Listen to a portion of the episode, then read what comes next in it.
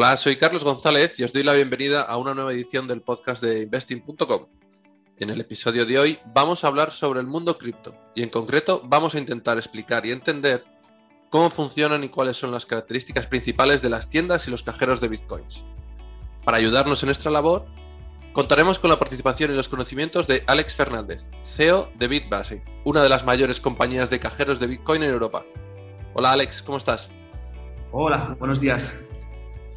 Eh, para empezar, cuéntanos un poco o haznos un pequeño resumen de, cómo nació Bitbase, cuántos cajeros tenéis repartidos por España o por Europa y cuáles son vuestros objetivos a, medio, largo plazo, más o menos. Mira, Bitbase eh, nació en el año 2017. Me nace, eh, tuve una dificultad muy grande para lo que fue comprar Bitcoin y muchísimo desconocimiento tenía en ese momento. Me hablaron de ello y no sabía ni dónde comprar ni cómo hacerlo. No había tanta adopción como, como hay a día de hoy. Entonces dije, oye, que mm, igual que todos los negocios, digamos, físicos están buscando tener su parte digital, oye, pues ¿por qué no cogemos un negocio totalmente digital y lo bajamos al mundo físico? Ya que esto, aún a día de hoy, sigue haciendo falta. Eh, y más que nada por la, información y, la confianza que te puede generar. Eh, y fue de ahí que abrimos, digamos, la, primera oficina aquí en Barcelona con lo que era en ese momento un experto ¿vale? en, Bitcoin. Y nada, empezamos a dedicarnos a, lo que es la, compra-venta. A día de hoy eh, ya tenemos 25 sucursales distribuidas por toda España, 5 franquicias y más de 70 cajeros. Hace, hace, hace tres días, el, el, lunes, abrimos ya nuestra primera oficina en Portugal en, Lisboa. Y bueno, un poquito nuestro, nuestro plan es, ir expandiendo esto a, diferentes países. Mm, y, además, tengo entendido que habéis creado eh, vuestra propia criptomoneda, ¿no? De, de, Bitbase. Creamos nuestra propia cripto, BTBS, y bueno, la idea es una, una criptomoneda que va a ir enlazada al, crecimiento de la empresa. Todo lo que es su utilidad eh, viene dada por el, crecimiento de Bitbase. Como más franquicias, como más cajeros se abran, o más clientes tengamos, más eh, se utilizará esta moneda, algo más aumentará eh, su valor. está claro que, sobre todo pues, la gente que vive en, a lo mejor en ciudades más grandes, ¿no? Habrá visto alguna vez algún cajero de bitcoins o en alguna tienda o en un centro comercial, ¿no? Pero a lo mejor no saben exactamente cómo, cómo funciona, ¿no? Eh, ¿Nos podrías explicar de forma resumida cuál es su funcionamiento? Mira, eh, al final, eh, el cajero tú puedes comprar o vender criptomoneda. ¿vale? Entonces, para un usuario que quiere venir a comprar, al final, pues tiene, por ejemplo, 400 euros. Esta persona los pone dentro del cajero, le pedirá el DNI, le pedirá el número de teléfono, que quedarán registrados dentro del cajero. Y luego podrá escoger la criptomoneda que quiere comprar pues en este momento pues estábamos vendiendo bitcoins, litecoins, eh, whoops, diferentes criptos. Aprieta la cripto que quiere, tiene un, escáner que te pedirá una, billetera y escaneará tu billetera y ahí es donde eh, automáticamente recibirás la criptomoneda. En el proceso de venta es, eh, es, al contrario. Tú primero escanearás tu billetera, una vez te lea, y se envíes la criptomoneda, automáticamente te entregará el dinero en efectivo. O sea, funciona un poco como, como los cajeros automáticos eh, de, cualquier, de cualquier banco, en cierta, en cierta manera. No tienen tampoco muchas diferencias. Em, las, diferencias que al final están vacíos, vamos a decirlo así, que es, es la broma esta que cuando se abren un cajero de estos, que, ¿dónde están los bitcoins? Ah, pero, sí, viene a ser el uso, es, es, y aparte es muy sencillo y muy intuitivo. Claro, tendrías que tener creada una billetera eh, previamente en algún... Correcto. ese es el único, en cierta manera, el único requisito ¿no? que, que, se pide para, poder usar estos cajeros. Correcto. Eh, ¿qué, ven, ¿Qué ventajas tiene la compra de criptomonedas, de bitcoins o de otras monedas que, has comentado antes a través de un cajero automático en vez de hacerlo por, un exchange eh, en Internet? Porque últimamente todo mm, se está girando a lo digital, ¿no? Entonces, ¿qué ventajas tendría el usuario eh, al hacerlo en, un cajero de, este estilo? La inmediatez y la, y la sencillez. Yo básicamente diría que, hay estas, estas dos ventajas. Y luego también tenemos el usuario que, vende criptomonedas, pues que pues el extranjero, que, tiene cripto y que no quiere ni cambiar dólares, ni tiene que pasar por, por eurodólar, sino simplemente viene aquí a cualquier nuestros cajeros, vende la criptomoneda y eh, tiene dinero para, para gastar, para sus vacaciones o para lo que, lo que quiera. Pero básicamente las ventajas de, de inmediatez y, sencillez. Y que habría, claro, como el caso que estás contando, que habría la posibilidad de que alguien esté de visita eh, o, mm, sí, que esté de visita básicamente en, España, ¿no? Ve a alguno de vuestros cajeros y en vez de sacar o cambiar la moneda, pueda vender una parte de sus criptomonedas porque ve el momento adecuado y obtendría los euros para gastar en este momento en, su estancia en, España, ¿no? Eso también es un, es un detalle que no, no sabía, no sabía, no, la gente no conoce tanto, ¿no? Eh, has dicho que, mm, bueno, aunque estos cajeros se denominan cajeros de Bitcoin, ¿no? Eh, has dicho otras criptomonedas que, que se pueden comprar. Eh, ¿El número está limitado o vais ampliándolo? Em, Estamos ampliándolo según la, demanda de, también que tenemos de los clientes. También nosotros, a día de hoy, hay una parte online muy importante, también hacemos compra-venta, entonces vemos los intereses de las, de las personas. hubo un momento pues, que, a mi pesar, por ejemplo, tuvimos que poner Dogecoin en los cajeros porque todo el mundo estaba exigiendo, digamos, el poder eh, comprar Dodge, etcétera. Eh, pues esto pasó, digamos, ese, ese boom que dura dos semanas y deslistamos esa moneda. También proyectos nuevos que empiezan, pues es una forma de que están enfocados al, al, no usuario experto, digamos, también se listan en el cajero y eh, la gente puede comprar más fácilmente. Vamos un poco variando la cantidad de cripto. ¿Cuántas, ¿Cuántas monedas tenéis ahora mismo en, bueno, en los cajeros que pueden encontrar en España, sobre todo? Claro, lo que es en el cajero automático, encontrás en un centro comercial hasta 10, 15 criptos. Lo que es en nuestras sucursales puedes comprar eh, hasta 5.000. Sí, que sería como un exchange más eh, digital, pero claro, de forma presencial, en cierta manera. No es lo mismo un cajero que una, que una sucursal, ¿no? Como, como bien dices.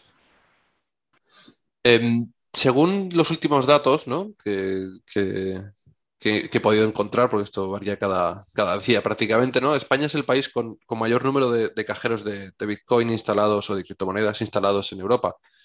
Y está en el podio más o menos mundial después de Estados Unidos y, Canadá. ¿Por qué España es un mercado tan atractivo para este tipo de, cajeros? ¿Somos los españoles muy fans de, las criptomonedas? O... A o sea, en parte, no es, por, o sea, es culpa nuestra, ¿vale? También, porque nos hemos puesto a instalar muchísimo en, en España. Y más que nada, eh, yo creo, o sea, sí que hay un... En España somos un país muy afín a las criptomonedas. También, lógicamente, también estando yo en contra por la parte especulativa que, tienen. Luego también suele ser un destino turístico bastante, digamos, atractivo y quieras o no, como hemos dicho, la segunda parte, que es la, venta de las criptomonedas en los cajeros, pues también el, uso viene dado por ahí. Mm, claro, yo creo que de aquí a unos años vista, eh, muchos más países empezarán a adoptar el tema de, cajeros y que cada vez veremos, digamos, un incremento ya no solo de esto, sino de todo lo que son diferentes usos de las criptomonedas en, en diferentes países. Pero mira, ya me gusta que España estemos siendo un poco pioneros en, esto. Sí, pues de las, bueno, iba a decir de las pocas cosas eh, que estamos siendo pioneros, por lo menos, bueno, es una buena, es una buena noticia, ¿no? Que, estemos en la cabeza de, los países con, más dispositivos, con más cajeros de, criptomonedas. Em, y es una pregunta que viene un poco relacionada también con, la anterior, ¿no? Dice que, llama la atención que mientras la banca tradicional cierra sucursales y cajeros, los cajeros de criptomonedas están creciendo. Eh, ¿A qué crees que se debe? ¿Es un cambio de tendencia en la, sociedad en general o, tiene un factor por detrás? Desde mi punto de vista es un, cambio de tendencia total. Al final también los bancos cada vez, digamos, eh, el tema de obtener más control del cliente, entonces entiendo que, cada vez todo lo quieren hacer más eh, digital, pues con la tarjeta de crédito, etcétera. Ya ves lo que pasa a día de hoy, que, bueno, que nos, aparte están cerrando sucursales, las sucursales que están abiertas, pues la, señora mayor pues tiene que ir al cajero automático que tienen ahí no le puede atender la persona. O sea, están, no sé, eh, también hay muchas ahora que se están convirtiendo en una especie de cafeterías. Los bancos están innovando, no sé exactamente hacia dónde tienen que ir. También entiendo que, su negocio con los tipos de interés, etcétera, eh, se complica bastante.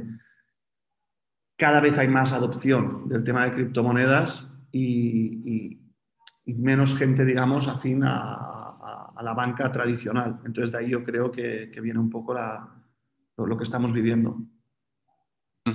Y no, o sea, no sé si tenéis alguna bueno, estadística o media de, clientes que usan vuestros cajeros más o menos, no sé, a la semana o al mes o alguna estadística de este estilo para, ver el, uso ¿no? que, hacer un poco de ellos, qué es lo que compran más, si son bitcoins o si es otro, otra moneda. Eh, el 85% de las personas compra bitcoin, hay otro 10% que compra Ethereum y el otro 5% serán monedas pequeñas. Hacemos alrededor de unas 3.000 transacciones eh, mensuales en, cajeros. Que son datos eh, importantes, la verdad, para, para ser cajeros físicos. Me gustaría comprobar algunos cajeros de, eh, de, entidades bancarias cuántas operaciones hacen al mes. Em, cambiando un poco de tercio, ¿qué regulación cuenta ahora mismo la compra de bitcoins u otras criptomonedas a través de estos cajeros, no? ¿Hay que pagar una comisión o hay que declararlo de alguna manera después? ¿Simplemente es hacer la operación y ya queda todo resuelto? Pues mira, es, eh, esto ahora que es algo que nos ha alegrado mucho, digamos, se han puesto mucho las, las pilas, vamos a decirlo así. Han entrado, han entrado en vigor una licencia que tienes que tener en el Banco de España para el intercambio de criptomonedas, en la cual tienes una serie de obligaciones eh, a cumplir. Y lo que hace esto al final es, bueno, que tengas unas pautas para, para, estar regulados, ya que hasta el día de hoy un poco nos guiábamos por la quinta directiva de Europa, que aún no estaba aplicada aquí, y eh, tomábamos eso como referencia para cómo tenemos que hacer las cosas que es, al final la blockchain, no olvidemos que es un sistema, eh, es una contabilidad fiable y transparente, ¿vale? Entonces tiene una trazabilidad completa. Hay mucho, mucho mito, dices, ostras, esto se puede usar pues, para, para, blanqueo, para, para, cosas así.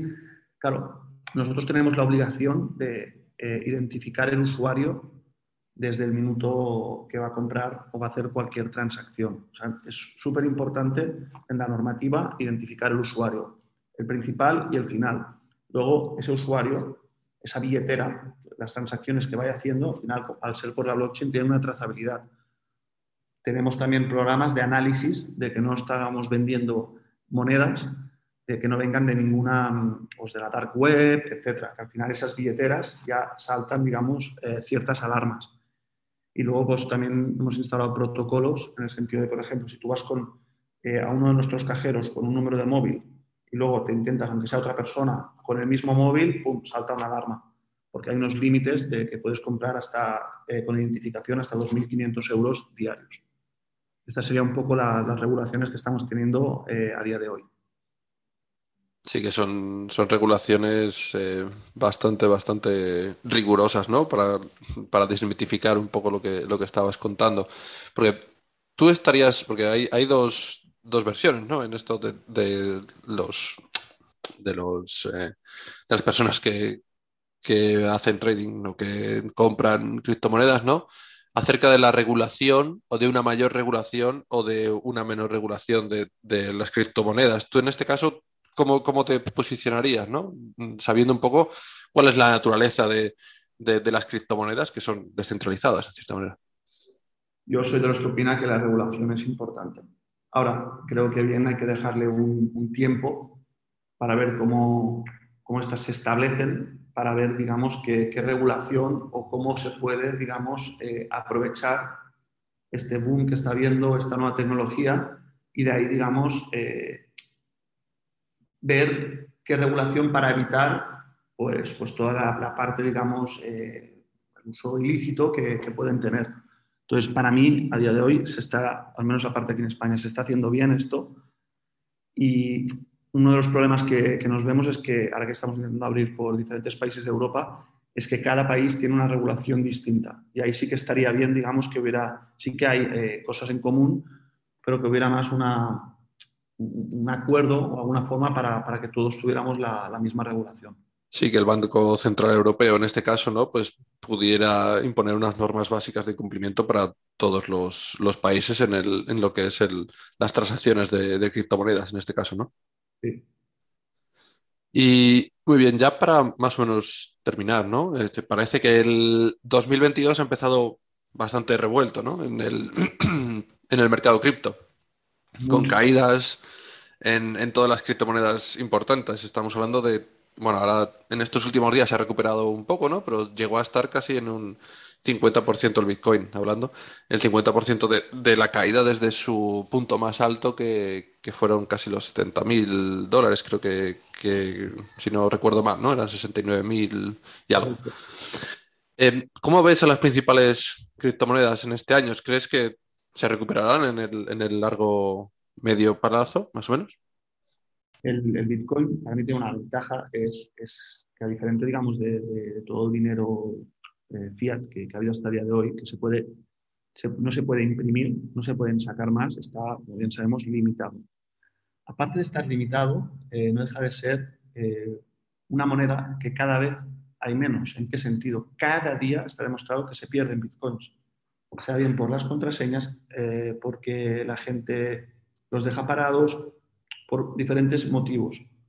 Entonces, una moneda que cada vez hay menos, que está limitada a que no se saquen más y que cada vez es la principal y hay más gente entrando en este ecosistema, a mí por oferta o demanda eh, eso me dice que el precio a largo plazo eh, tenderá a subir.